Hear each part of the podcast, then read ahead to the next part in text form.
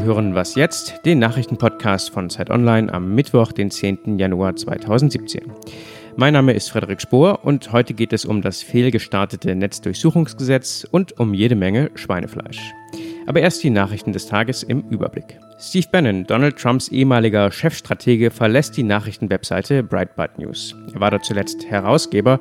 Gründe für den Rücktritt nannten weder er noch Breitbart News, doch US-Medien haben einen Verdacht. Mit kritischen Zitaten über Donald Trump und dessen Team für das Buch Fire and Fury hatte es Bannon wohl zu weit getrieben und wichtige Anteilseigner von Breitbart erzürnt. Ursprünglich wollte Ben Breitbart zu einem mächtigen Sprachrohr einer extrem rechten Bewegung aufbauen, doch das wird wohl nun leider nichts mehr. Auf Twitter kündigte Bannon aber bereits an, von ihm sei nicht das letzte Mal gehört worden. Heute und morgen sind die GroKo-Verhandlungen auf der Zielgeraden. Konstruktiv, zielorientiert und wohlgeordnet waren die Gespräche angeblich bisher. Doch ob das stimmt, das weiß niemand so genau. Schließlich haben SPD und Union vereinbart, nicht öffentlich über Zwischenergebnisse zu sprechen. Zu den Streitpunkten dürften auf jeden Fall der Familiennachzug zählen, genauso wie die von der SPD geforderte Erhöhung des Spitzensteuersatzes oder die Forderung der CSU nach einer erneuten Erhöhung der Mütterrente. Bis Donnerstag haben sich die Sondierer noch Zeit gegeben. Redaktionsschluss für diesen Podcast ist 5 Uhr.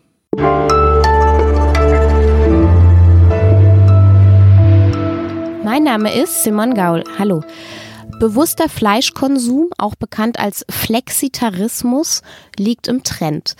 Wie es tatsächlich um den Fleischkonsum der Deutschen so bestellt ist, das steht im neuen Fleischatlas und über den sprechen wir gleich. Außerdem ist seit Anfang des Jahres das Netzwerkdurchsetzungsgesetz, kurz NetzDG, in Kraft. Und der Start dieses Gesetzes, der ging ein bisschen nach hinten los. Seitdem wird im Netz und auch anderswo viel gespottet über diesen Versuch, Hass im Internet in den Griff zu kriegen. Darüber spreche ich mit meinem Kollegen Eike Kühl aus dem Digitalressort von Zeit Online. Hallo Eike. Hallo. Kannst du noch einmal ganz kurz erklären, was ist denn dieses Netzwerkdurchsetzungsgesetz und was ist die Kritik daran?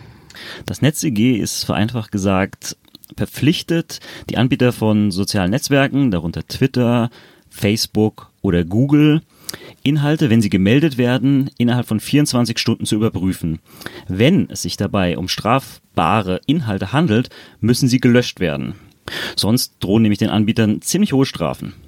Und das bedeutet, dass die sozialen Netzwerke, dass die Plattform nun extra Teams eingerichtet haben, die diese Meldung möglichst schnell überprüfen und dann entscheiden müssen, ob sie gelöscht werden müssen. Die Kritik daran ist, dass die Verantwortung nun bei diesen Löschteams liegt. Das heißt, die müssen entscheiden, ist ein Inhalt, ist ein Kommentar auf Facebook, auf Twitter, wo auch immer, strafbar oder nicht.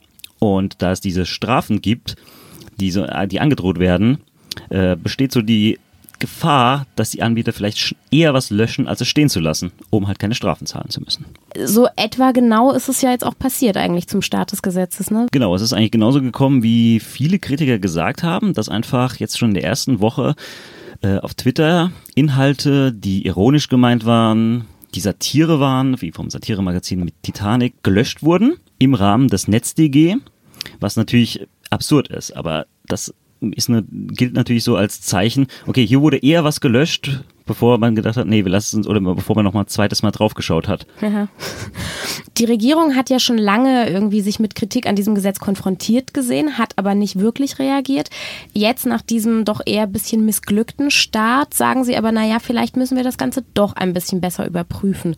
Was planen die denn jetzt und ist das irgendwie ein sinnvoller Schritt? Was jetzt aktuell ist, heißt es, dass die Plattform Transparenzberichte erstellen sollen, woraus sich dann später in einigen Wochen, in einigen Monaten vielleicht ein bisschen ablesen lässt, nach welchen Kriterien sie tatsächlich löschen, wie viel sie überhaupt löschen, also dass da zumindest ein bisschen Transparenz reinkommt. Das ist prinzipiell kein schlechter Ansatz, das haben auch viele Kritiker vorab gefordert, dass das nicht schon vorne, von vornherein irgendwie im Detail festgelegt wurde, aber es ändert natürlich erstmal nichts an dem Problem, dass weiterhin es in der Verantwortung der Anbieter liegt, liegt, diese Inhalte zu überprüfen. Ein zweiter Ansatz wäre nun, dass man vielleicht noch eine eigene Stelle vom Justizministerium einrichtet, von wem auch immer, das quasi dazwischen ist und dann bei kritischen Fällen mit den Anbietern zusammenarbeitet. Das heißt, dass die Verantwortung nicht allein bei den Anbietern liegt, sondern eben auch die deutsche Justiz da quasi mit im Boot sitzt.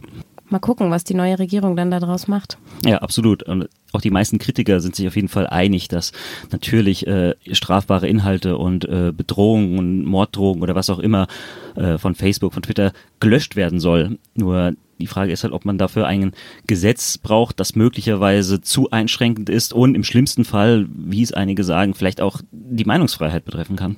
Werden die Opfer in irgendeiner Weise berücksichtigt? Das ist auch noch so ein Punkt, denn wer nun bedroht wird in sozialen Netzwerken, muss auch weiterhin von sich aus die Polizei einschalten. Also das machen, das macht die Plattform auch weiterhin nicht.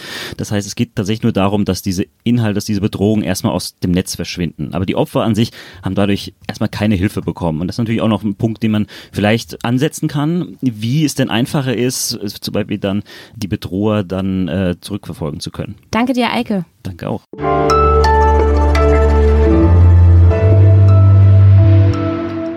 Und sonst so? Eigentlich sollte ja wahrscheinlich nicht unbedingt das Aussehen eines Kandidaten über den Ausgang einer Wahl entscheiden. Offensichtlich spielte bei der Bundestagswahl im Herbst genau das aber eine ganz schön große Rolle. Eine Gruppe Soziologen der Universität Düsseldorf hat sich diese Frage nämlich vorgeknöpft und ist zu dem Schluss gekommen, dass Attraktivität von Bundestagskandidaten eng mit deren Wahlerfolg zusammenhängt.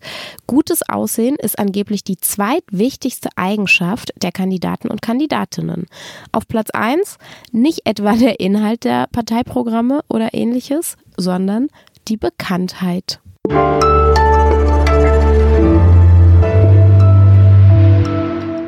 Bei mir im Studio ist jetzt hier Elisabeth Kagermeier. Sie ist unsere Hospitantin im Wirtschaftsressort und Elisabeth hat sich mit dem Fleischatlas beschäftigt. Elisabeth, im Fleischatlas listet der BUND und die Böll Stiftung einmal im Jahr Fakten und Zahlen zum Fleischkonsum der Deutschen auf. Und gefühlt gibt's ja immer mehr Flexitarier, Vegetarier, bewusster Umgang mit Fleisch liegt total im Trend. Ist das wirklich so? Ja, das könnte man meinen, wenn man so auf Foodblogs unterwegs ist oder durch Instagram scrollt. Und tatsächlich ist es auch so, dass wir seit 2011 immer weniger Fleisch essen, aber der Konsum sinkt nur ziemlich langsam. Also pro Kopf sind es durchschnittlich immer noch 59 Kilo Fleisch im Jahr. Und wir essen mit Abstand am meisten Schweinefleisch, dann Geflügel und dann Rind. Und die Zahl der Vegetarier hat sich in den letzten zehn Jahren verdoppelt in Deutschland. Vier Prozent essen jetzt kein Fleisch mehr und zwölf Prozent sind diese Flexitarier, also die Leute, die sehr bewusst wenig Fleisch essen wollen. Und die Frage ist, woran liegt es dann, dass trotzdem der Fleischkonsum nur so langsam sinkt? Und das liegt an einer kleinen Gruppe Leute, fünf Prozent der Männer, die solche Vielfleischesser sind ähm, und die den Schnitt eben stark nach oben treiben. Und wenn man dem Fleischatlas glaubt, dann sind es vor allem Männer, äh, die beim Essen sehr auf Trends achten, wie die Paleo-Diät oder die sich so Bodybuilder-mäßig ernähren mit sehr viel Proteinen. Das klingt so ein bisschen nach so Protestfleischessern. Vielleicht auch das. Und wenn jetzt aber generell der Trend doch weggeht vom Fleisch, hat sich dann auch ein bisschen was in der Tierhaltung verändert? Also leider gibt es da keine positive Entwicklung. Das erklärt sich eigentlich mit den weltweiten Zahlen. Wenn man sich anschaut, dass mittlerweile doppelt so viele Menschen auf der Welt leben wie vor 50 Jahren, die dreimal so viel Fleisch essen wie damals. Also in Deutschland wächst zwar so das Bewusstsein dafür, dass man Tiere artgerecht halten sollte, aber trotzdem leben immer, immer mehr Schweine in Massentierhaltung. Nur zwischen Mai und November vom letzten Jahr sind es fast 400.000 Schweine mehr geworden. Und das Fleisch das in Deutschland produziert wird, das können wir gar nicht alles essen. Das wird exportiert und der Hauptexportabnehmer ist China. Äh, seit 2000 hat sich der Export nach China verdreißigfacht. Aber das ist ja irgendwie auch ein bisschen bescheuert. Das heißt, die Deutschen essen zwar bewusster und essen auch weniger Fleisch, aber die Industrie produziert trotzdem noch viel mehr und exportiert das Fleisch dann einfach. Ja, und gleichzeitig importieren wir auch noch Fleisch. Also das ist ein bisschen paradoxes System. Wozu das dann noch? Die Deutschen wollen halt besonders hochwertiges Fleisch. Also man möchte ja immer das beste Stück haben, die Filets. Und ganz viele Teile vom Tier äh, isst man nicht so gerne. Zum Beispiel essen die Deutschen ja kaum noch Innereien.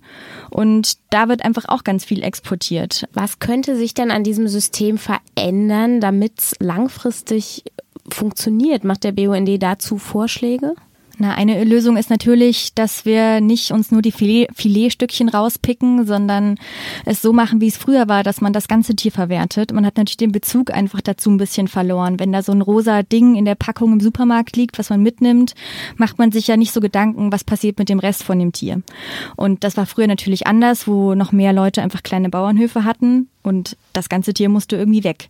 Und äh, jetzt gibt's da wieder so ein bisschen einen Rückwärtstrend, dass es immer mehr ähm, Restaurants und vor allem auch Sterneküche gibt, die versuchen wirklich alles, was am Tier dran ist, irgendwie zu verwerten und teilweise auch wieder Delikatessen draus zu machen. Danke dir, Elisabeth. Dankeschön. Unsere Zeit ist schon wieder um bei Was jetzt für heute. Morgen gibt's eine neue Folge, wenn Sie mögen. Und bis dahin, tschüss.